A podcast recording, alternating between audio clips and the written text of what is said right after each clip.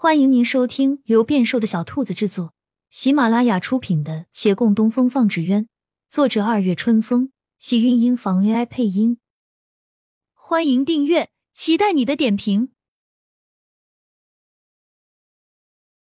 第二百一十四集，陆凌向身后回望一眼，也没看清身后女子的表情。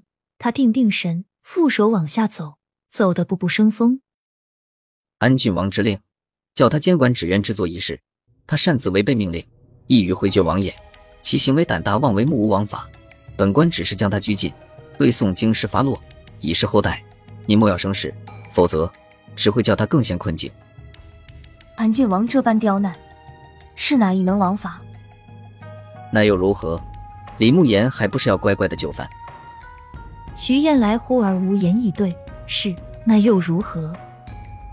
他以前占山为王，什么也不怕，如今心有牵挂，担忧甚多，瞻前顾后，这手中的鞭子抬起又放下。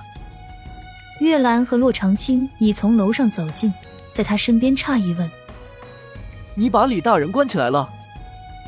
他看那女子一贯波澜不惊的脸上显现些惊异，哪怕是带着质疑，这也是因他而生啊。他便坦然点头：“是。”我不能让他去忤逆安郡王。可李大人此举是为了我们，纵然是为了你们，此举也是下策。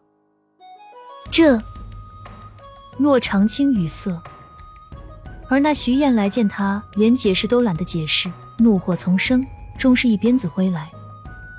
他的速度快，在气头上鞭子也不大长眼睛，一甩手扬起，电光火石的袭来。当此时，月兰一把将身边女子拉入怀中，反身一转，那鞭子贴着她的后背拂过，未曾沾衣，才刚站稳，但听“啪”的一声，鞭子落在一人的手臂。陆林抬手挡在面前，后退了一步，却是无用，锥心之痛已袭来。他不看自己的手臂，只怔怔看着那两人，未看出端倪，只是一瞬间觉得自己形单影只。他想。自己大敌已不属于这里了。徐燕来再抬一鞭子，这回被月兰抓住。月兰有些许后悔刚才没来得及护他，要是重来一次，他应该两人都护。可要是来不及护住两人呢？他愧疚看向陆凌，那手上的一道皮开肉绽的长长印痕，触目惊心。他要掀开来看，陆凌却收回，咬牙向他们道：“皮外伤。”不要紧。他的目光阴寒，无端生了距离。楼上还在酣睡的某人已经醒，惶惶下楼来。三个人望着他，却莫名不敢进一步。他将视线移向徐燕来，徐燕来的鞭子已被月兰夺过去，不再动手，却也不肯走，愤恨看着他。他一字一句道：“你既这么心疼李慕言，不若去陪他吧。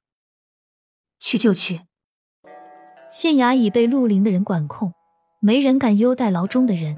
唯一的通融，是按陆大人的话语逐字解读，当真把两人关在一起，叫他去陪他。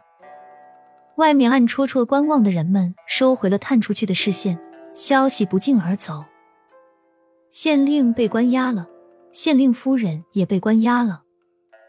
等等，县令夫人这个祸害精被关就关了吧，本就是山匪。进大牢不是常事吗？不过说到底，这一回他们的确是为了大家出头，才惹来了祸端。厅堂内归于安静，孟寻道：“二师哥，你的戾气也太重了，殴打朝廷命官，难道我该原谅？”先不提此事，让我看一看你的伤势如何。他的伤的确疼痛，本已伸手，而眼前在浮现方才景象。想了想，又收回。没有大碍，不用担心，找大夫上上药就行了。他偏偏不肯让人陪，怕那凛冽气势之下的惊惧与示弱被瞧出来。伤口比表面看到的严重，血已浸透衣袖，胳膊几乎不能抬起。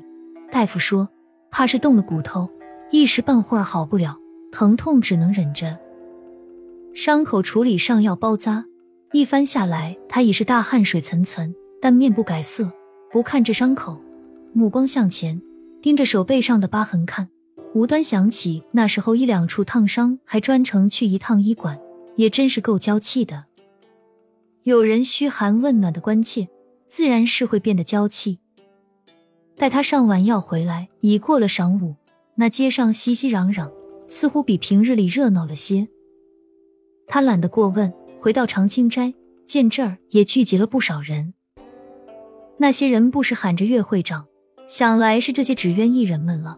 还没进门，但听有人道：“陆大人为何要关押李大人？李大人不是说了会为我们请命吗？他被关了，谁来管我们？”陆大人啊，是孟寻的声音。他故意拉长语调，这三个字喊得极具讥讽。他主张继续给安郡王做职员，李大人不同意，所以就被关了。这这些人已焦头烂额。那我们到底要怎么办？月兰沉寂片刻道：“李大人是为我们而身陷囹圄，我们应知恩图报。那么我们现在是要顺着陆大人的意思吗？是不是这样，他就会把人放了？不。”